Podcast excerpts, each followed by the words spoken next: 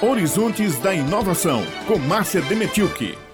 Horizontes da Inovação, programa de comunicação pública da Secretaria Executiva da Ciência e Tecnologia do Estado da Paraíba, traz neste programa notícias sobre o desenvolvimento do Nordeste, falando a respeito da atuação do Instituto Nacional do Semiárido, o INSA, que tem sede aqui em Campina Grande. A diretora do INSA, Mônica Tejo Cavalcante, anunciou a captação de recursos para a realização de projetos de forma que irá dobrar o orçamento do Instituto nesse ano de 2021. O INSA trabalhou em 2020 com um orçamento de 5 milhões e 527 mil reais. A previsão para 2021 é de uma redução para 4 milhões e 752 mil reais. Essa redução foi anunciada previamente e todas as unidades de pesquisa no Brasil ligadas ao Ministério da Ciência, Tecnologia e Inovação sofreram essa redução proporcional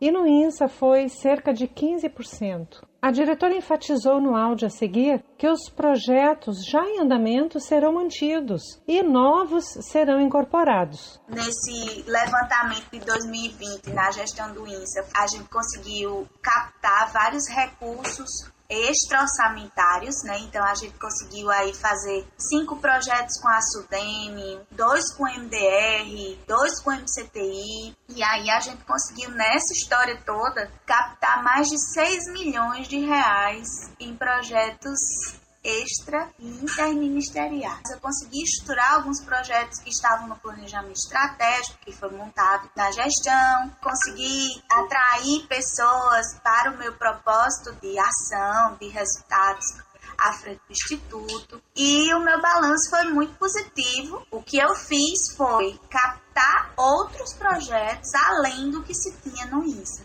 E isso foi muito bom e a gente está usando a ferramenta da INSA da forma que ela deveria ser usada. Foram 11 projetos, todos eles para começar agora em janeiro, né, que é os que a gente está estruturando. Foram em parceria com a Fundação Parque Tecnológico da Paraíba. Ele é a nossa fundação de apoio, sabe, Márcia? A gente capta o recurso e faz um contrato para fazer o gerenciamento do projeto via Fundação de Apoio. Então, como a Fundação de Apoio nossa é a Fundação Parque Tecnológico Paraíba, a gente faz todos com a ferramenta do Parque Tecnológico. E a gente consegue ter uma diversificação dos estados, né?